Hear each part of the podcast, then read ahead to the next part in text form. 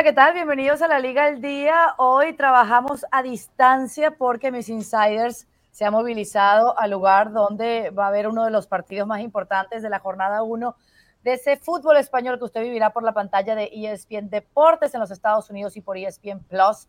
Es Moisés Llorens junto a Rodrigo Fáez en San Mamés y yo soy Carolina Guillén para presentarles el menú del día, porque se alista el Madrid para enfrentar al Athletic Club, pero ¿y el portero? Courtois. Courtois no está, ni estará. El Barcelona, ¿cómo va el tema de las inscripciones? Sacamos un balance de lo que falta por afinar de cara al primer partido del equipo de Xavi y en los insiders, información que solo ellos tienen, especialmente en un momento en donde ya sabemos que todo gira alrededor de los dimes y diretes. Y cerramos, cerramos con campeones del mundo y con fotos y momentos muy importantes. Arrancamos ya y me muero por preguntarles cómo se afina la máquina blanca. Rodri, arranco contigo, pero no podemos evadir, no podemos evadir la noticia de la lesión de Courtois. Dicen que ha salido llorando del entrenamiento y los exámenes confirmaron pues ese, esa ruptura de ligamento anterior cruzado a dos días del debut. ¿Qué tan mal está el portero y qué significa esta lesión? ¿Qué tal, Carol? Saludo también para, para, toda la gente, para Moy, para todo Bilbao, porque estamos aquí con esta postal fantástica en el nuevo San Mamés, que es donde va a debutar precisamente el Real Madrid este fin de semana y donde no va a poder debutar esta liga.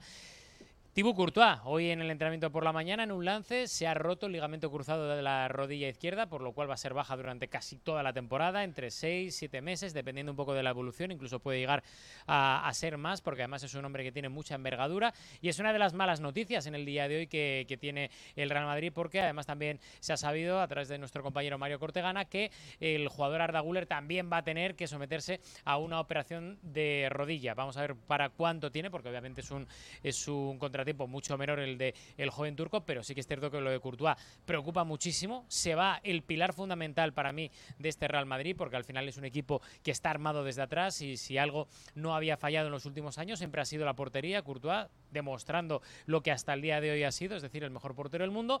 Y ahora el tema es, ¿va a acudir el Real Madrid al mercado de fichajes o no? Va a acudir al Real Madrid al mercado de fichajes. Están buscando varias opciones. Hoy hemos reportado además en la web de ESPN que David De Gea es la principal alternativa. Luego está también la opción de, de Kepa. Está también la opción de Bonú, el jugador del Sevilla. Pero da la sensación de que como De Gea está libre, pues es la eh, opción entre otras muchas, porque hay alguna que otra bastante tapada, más factible para ocupar la, plantilla del Real Madrid y esa portería, porque básicamente desde el club nos han dicho en la mañana de hoy que buscan alguien que no tenga necesidad de un periodo de adaptación, que tenga una calidad del nivel como mínimo del Real Madrid y a partir de ahí veremos un poco hacia dónde van los tiros, ¿no? Claro, una figura importante bajo los tres palos. Lunín, que es el segundo portero del Real Madrid, la temporada pasada jugó siete partidos, encajó siete goles y en tres ocasiones dejó la portería a cero. ¿Cuántas veces Courtois salvó al Madrid, Moisés? ¿Y qué tan grave será buscarle un reemplazo al belga?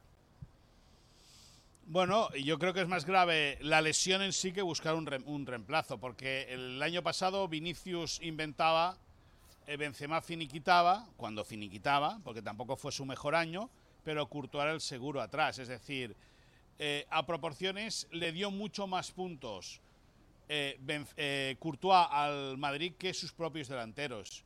tener a Courtois de portero era una garantía. simplemente o solamente si lo dejaban vendido sus compañeros en retaguardia, Courtois era batido. Por lo tanto, pierde mucho el Madrid. Pierde mucho, no, pierde muchísimo el Madrid. Y ahora es verdad, como dice Rodri, que pueden ir al mercado o que van a ir al mercado. Pero es que venga el que venga, Courtois es insustituible. Es decir, evidentemente el Madrid va a jugar con un portero porque tiene que jugar con un portero, faltaría más. Pero es que la baja es muy, muy, muy importante para un Real Madrid que recordemos que hace unos meses ya despedía a Karim Benzema. Por lo tanto, el Madrid ha perdido en, pocas semanas el gol, que los, o el gol o la finalización de Benzema y las intervenciones de Courtois. No le presenta, o sea, no le llega eh, o, se le presenta un panorama muy muy complicado al futuro seleccionador brasileño. ha perdido el gol y el hombre que evitaba los goles. Los goles letales que encajaba o que encajaría el Real Madrid. Ahora me pregunto, porque lo siguiente que quiero abordar con Rodrigo Fáez es cómo va el tema de Mbappé, porque según Le Parisien en Francia, Mbappé ya le habría dicho al Kelaifi que no va a renovar, pero que quiere jugar hasta el fin de esta temporada que está por comenzar.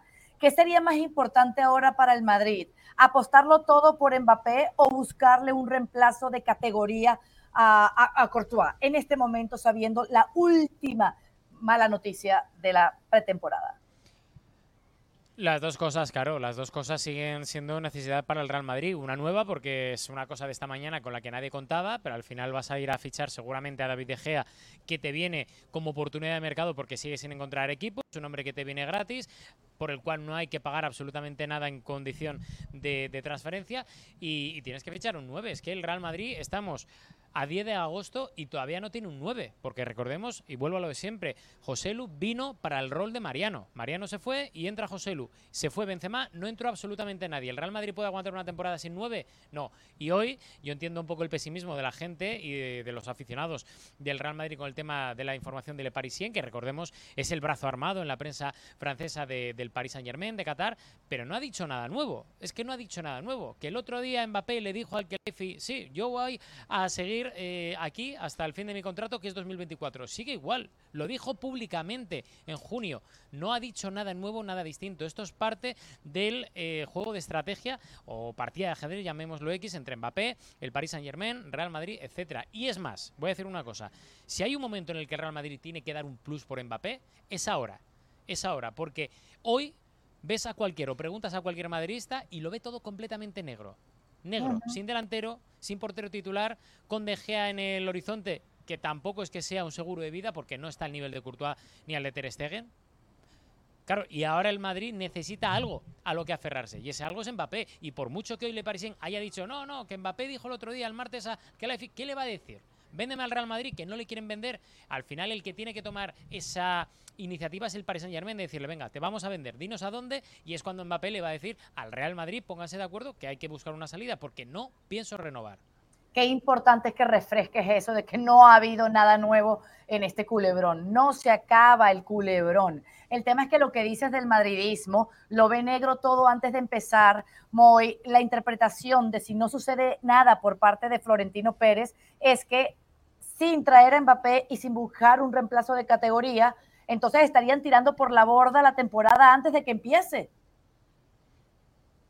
Bueno, y además es una temporada muy importante porque supuestamente el Real Madrid debe acabar las obras del Santiago Bernabéu y algún día inaugurarán lo que es su nueva casa.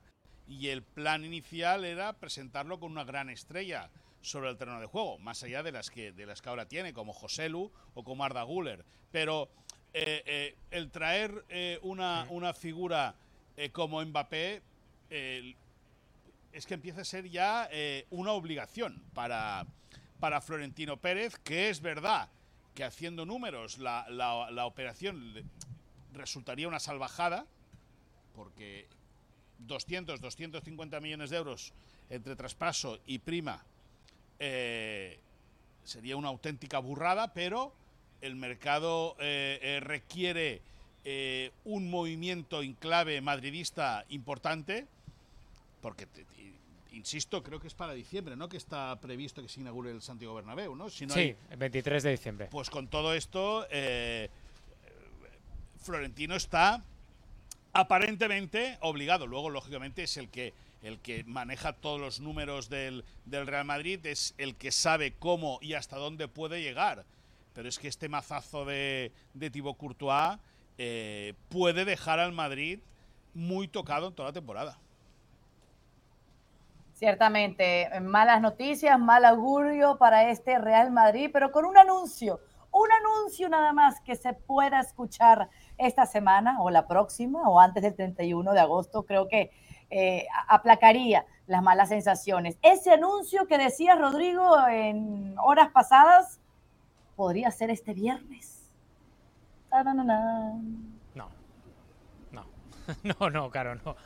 No, porque eh, estamos hablando de que ya se han avanzado un poco los, los plazos, se han avanzado bastante los plazos, eh, se han ampliado mucho, eh, nosotros habíamos comentado porque así nos lo habían comentado todas las fuentes del, del, caso, del tema Mbappé, pero desde la parte del jugador, desde el Paris Saint Germain, desde el Real Madrid, nos habían dicho que era finales de julio, principios de agosto, y el tema es que se ha ampliado. Seguramente, y lo dijimos ya la semana pasada, por culpa del Paris Saint Germain, que ha estado intentando cerrar los jugadores antes de la, de la finalización de ese plazo y no ha sido capaz. Y al que Leifin no ha sido el negociador que sí que ha sido en otro tipo de, momentos. ¿no? Dembélé sigue sin ser oficial de momento por parte del Paris Saint Germain a la hora de la grabación de este segmento.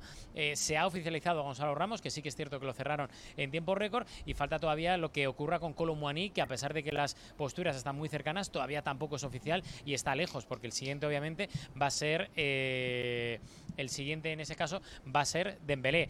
Por eso os digo una cosa que, hay que tener la calma, hay que estar tranquilos. Esto se va a solucionar en los últimos 15 días de mercado. Después de lo que pasa aquí detrás el sábado es cuando ya sepamos un poco hacia dónde van a ir los tiros del Real Madrid. Pero sigue todo igual. El Real Madrid priorizando a Mbappé, Mbappé priorizando al Real Madrid y el Paris Saint Germain en la necesidad de vender. No ha cambiado absolutamente nada.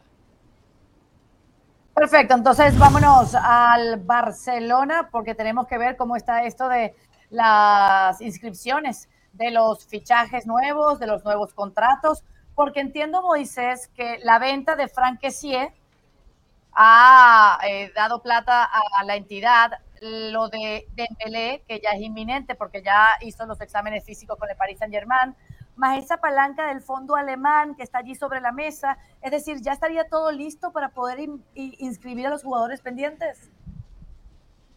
Qué día, ¿eh, Carolina?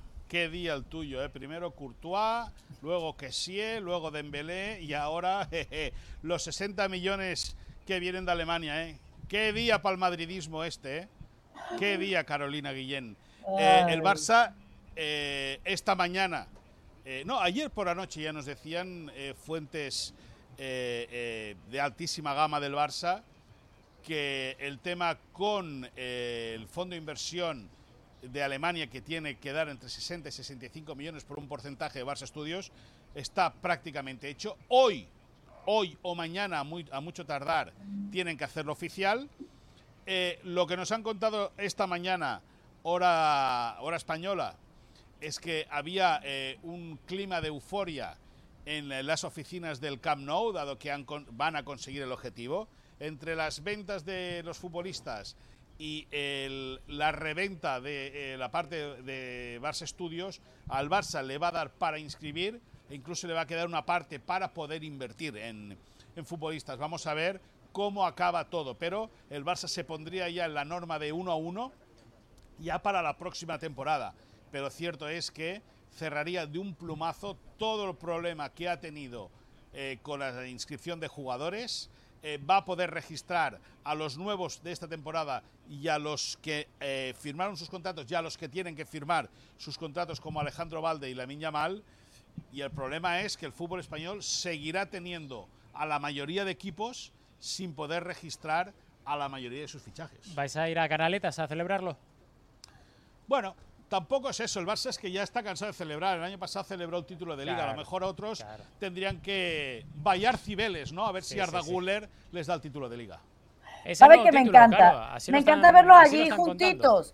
Verlos juntitos, interactuar entre ustedes. Vamos a hacer eso por lo que resta del segmento. Porque yo, Rodri, yo no me lo aguanto, Moisés. Hablen ustedes del Barcelona, pregúntale lo que quiere a Moy sobre este momento clave antes del debut. ¿Por qué, Carolina? No, no, no, no porque es que ustedes, entre ustedes se entienden mejor, vamos.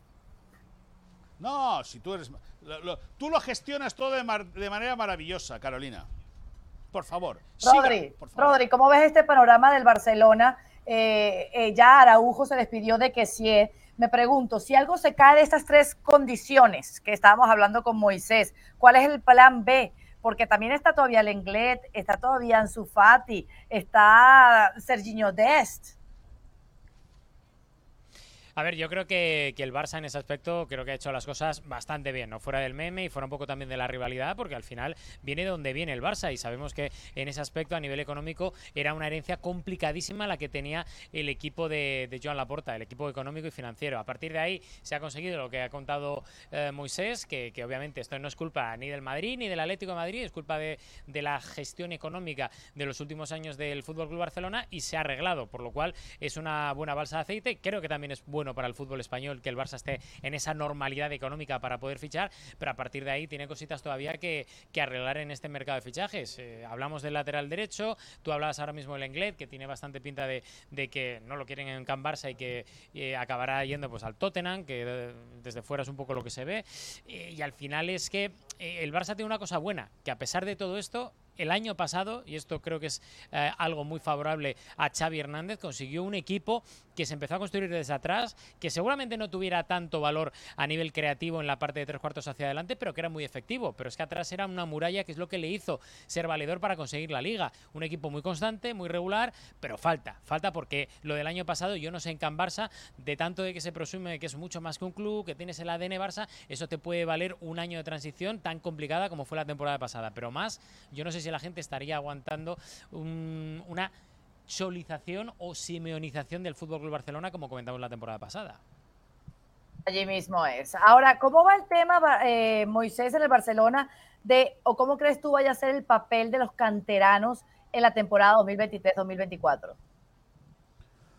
Hombre, eh, están obligados a dar un paso al frente y por lo que sabemos ellos están dispuestos a hacerlo. Lógicamente, eh, Xavi es un tipo que sabe mezclar muy bien, sabiendo la base de gente joven que podía reclutar del, del, filial o incluso del juvenil, porque recordemos que Lamin Yamal sería juvenil esta temporada.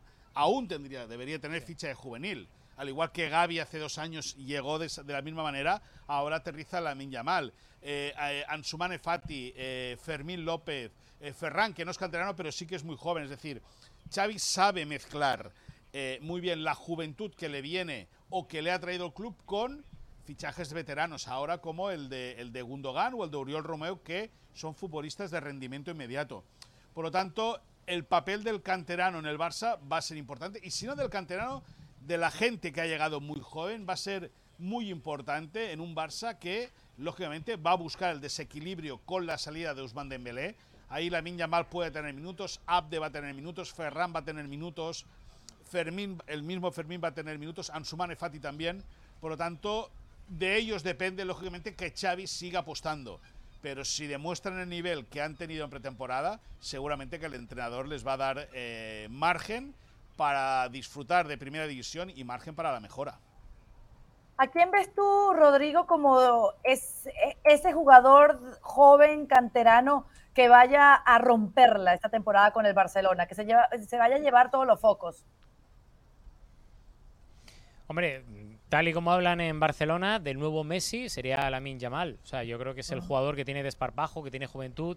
Seguramente nadie esperaba a alguien que con su edad, eh, de forma tan prematura, llegara al primer equipo como llegó y eh, rompió la temporada pasada. Y lo que le hemos visto en esta pretemporada, yo creo que es el, el one to watch, ¿no? El típico hombre a, a, seguir. También digo una cosa, Caro, y voy a ser bastante claro en esto y muy, muy, muy meridiano. Creo que hay que ir con mucha calma, con mucha tranquilidad. Ya he visto los típicos titulares desde eh, prensa nacional o prensa catalana diciendo que es el nuevo Messi. No, ver, no, no, sí, no, no, no, los he visto, los he visto, los he visto, los he visto, los he visto. Sí, bueno, no me digas que no los he visto porque sí, los he visto. Y tú pero, los has leído. Pero como la semana pasada no, pero, no, claro, el nuevo Zidane. Sí, pero es que no me vale porque tú hablas Ah, siempre y del altavoz mediático madridista y ahora hablo yo del altavoz mediático culé, que lo estáis elevando como si fuera el nuevo Messi o como, 16 o como años. José. Lu, que es ¿O el nuevo Benzema, ¿me o no, o no, o no. Sí, sí, lo que tú Lo quieras. primero que se ha dicho, Pero ya está leído. lo primero está que se ha dicho, está leído. lo primero que se ha dicho de la Mal es que El no es el nuevo Messi. Messi. Bueno, bueno, lo primero bueno, que se ha dicho. Ahora, Haz un repaso a si los hay titulares. dislexia, es un problema. Haz un repaso a los titulares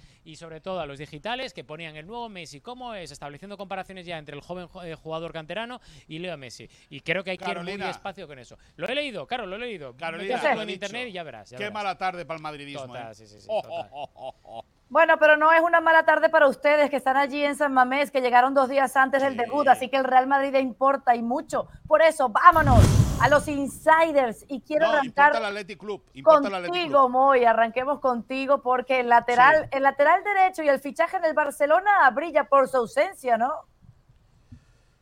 Bueno, están en ello, están apretando mucho para tratar de cerrar esa posición. Hay varios nombres encima de la mesa, el de, el de Foyt, del cual ya informamos eh, hace, ya varias semanas. Es, eh, sería la prioridad que tiene Xavi Hernández porque después de haber seguido a muchos futbolistas en esa posición, el central reconvertido a lateral sería el que consideran que se adaptaría mejor al, juego del Barça. Daría la opción también a momentos para jugar con tres, simplemente con tres defensas y un hombre largo por el costado.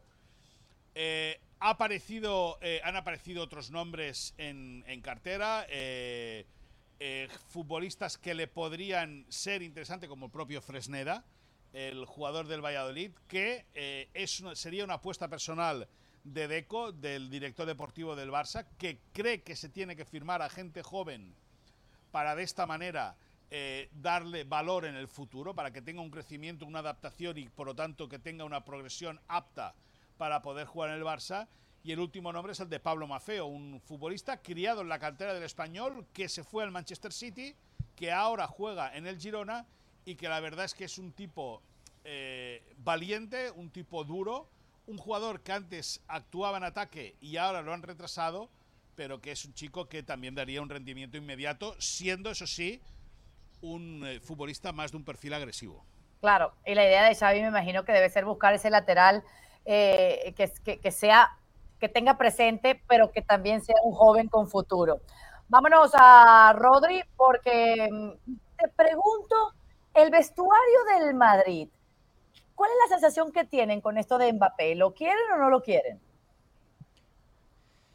Lo quieren y lo quieren ya, claro. Esa es la novedad que podemos contar en el día de hoy de Mbappé, más allá de confirmar las intenciones de las tres partes, es decir, que, que quieren, tanto el Paris Saint Germain eh, quiere a, a, Mbappé fuera del Paris Saint Germain, en el Real Madrid se quiere a Kylian Mbappé y el Kylian Mbappé quiere jugar en el Real Madrid. El tema sobre todo es ese, que el vestuario blanco también reclama, reclama a Kylian Mbappé, es una de las cositas importantes que hemos contado durante el día de hoy, porque en el seno, digamos, de la plantilla se interpreta que se han ido Cristiano Ronaldo, se ha ido Karim Benzema, se ha ido Gareth Bale. Lo único que ha llegado y no ha salido bien precisamente ha sido eh, el Hazard, el jugador belga Hazard, que ha sido un fiasco, uno de los mayores fracasos de la historia del Real Madrid. Y es que no ha llegado nadie más. Y va a ser la primera vez que vemos a Vinicius, que sí, lleva dos años marcando goles, 22, 23 goles, con asistencias. Seguramente esta temporada, por el rol que va a tener dentro del equipo, va a marcar más goles todavía si tiene la misma progresión que ha tenido hasta ahora. Pero no puedes fiarle todo el gol a Vinicius, no puedes fiarle todo el gol a Rodrigo o a la gente de segunda línea, o a José Lu, que recuerdo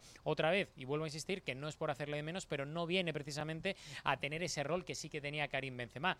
Y entonces el vestuario del Real Madrid dice, si se nos han ido Cristiano Ronaldo, Gareth Bale, Karim Benzema, necesitamos a alguien. Y de ahí todos estos guiños de Tony Cross, de Rodrigo Goes, del propio Vinicius, de Thibaut Courtois, en stories, en Instagram, en Twitter, etcétera, pidiendo de una forma bastante indirecta públicamente a Vinicius y que luego dentro del vestuario, en las conversaciones que tienen ellos, admiten que necesitan a alguien como Kylian Mbappé dentro de la plantilla del Real Madrid para asegurar esos goles que ahora mismo no tiene el Real Madrid para poder optar en igualdad de condiciones a todos los títulos. Muy bien, eh, eh, Moy, yo imagino que con esa cantera del Barça, con ese juego, ese tiki-taka, están pues más que sorprendidos, agradecidos, eh, afortunados por el fútbol Barça azulgrana, ¿no? Sí, el fútbol base del Barça que da muy buenos resultados y están muy sorprendidos por cosas que están sucediendo en un fútbol base, y esto es muy en serio, eh, eh, que es el del Real Madrid. Eh, en el Barça, evidentemente, existe esa competencia. es verdad que el, que el, fútbol base del Barça compite a nivel local en Cataluña, el Madrid en la Comunidad de Madrid, y luego los campeones de, las diferentes categorías juegan los campeonatos de España. Eso está organizado de esta manera. Pero teniendo en cuenta que la, gente del Barça mira mucho a la del Madrid, la del Madrid mira al Barça o al Atleti, o, entre los grandes clubes se miran mucho las canteras, sorprende mucho en el Barça movimientos que están realizándose en la cantera del Madrid. Y me vas a decir, ¿y qué tiene que ver? Pues muy sencillo. Resulta que el Madrid está contratando para su fútbol base técnicos que han sido rechazados en el Barça y en el Atlético de Madrid.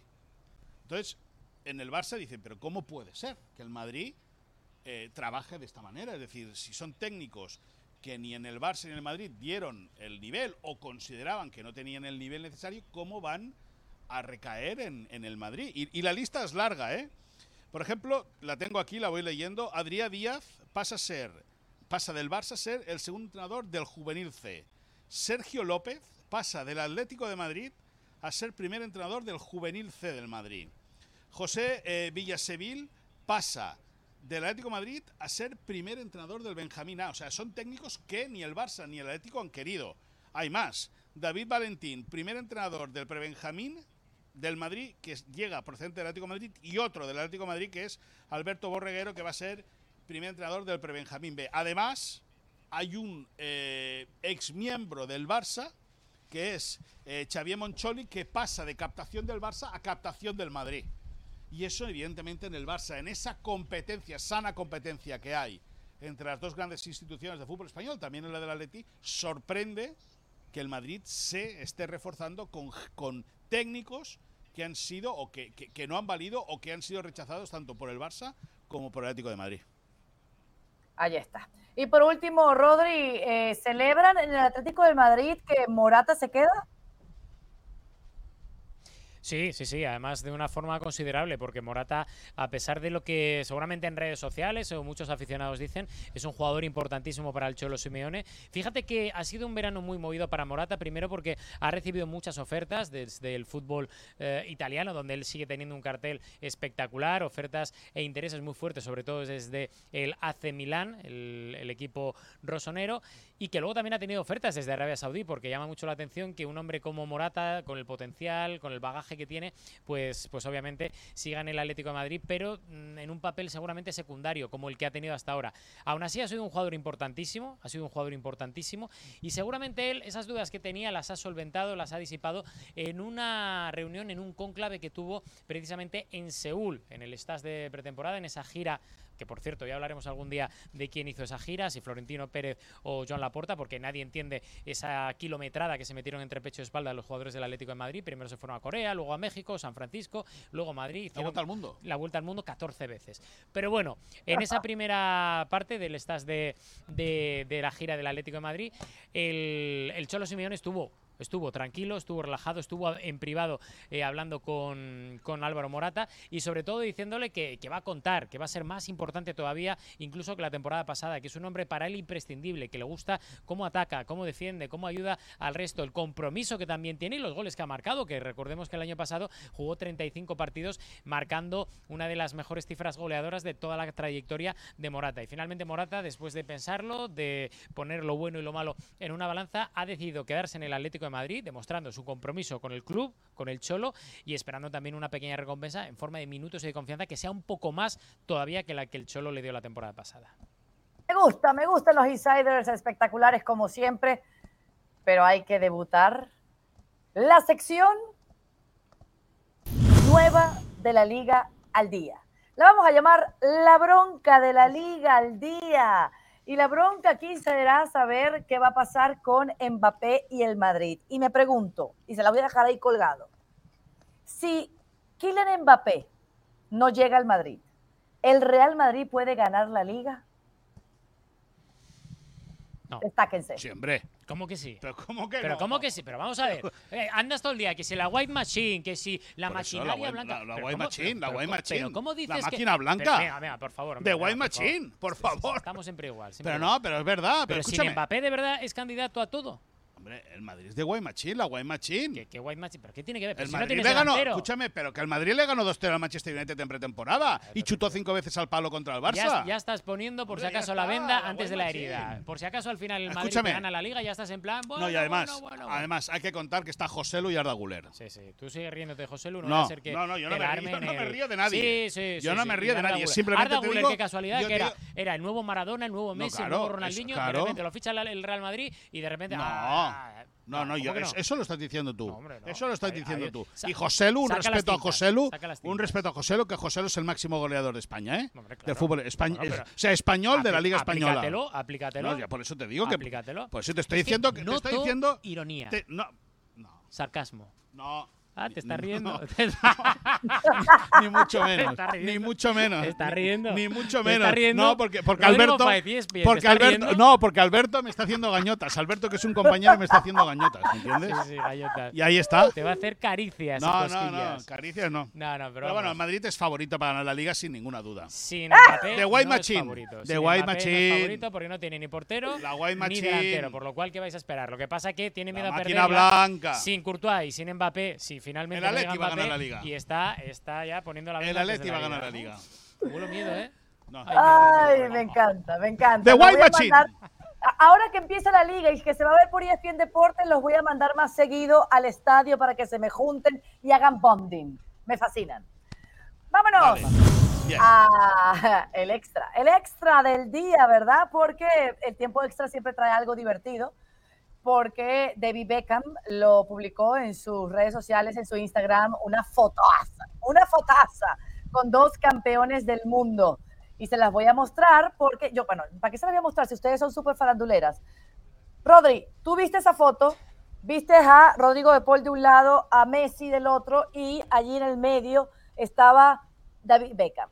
Ustedes, ¿con qué otros campeones del mundo rezarían, rogarían por tomarse una foto de esas?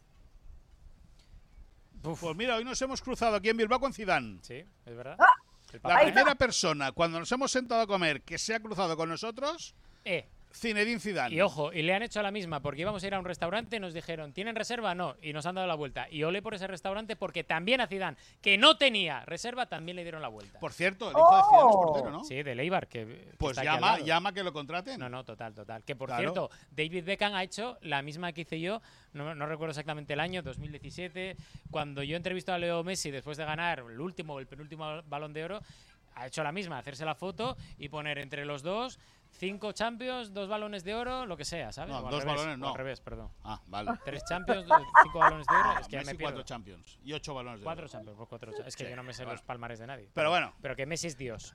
Bueno, Yo entonces- me haría una foto Ajá. con...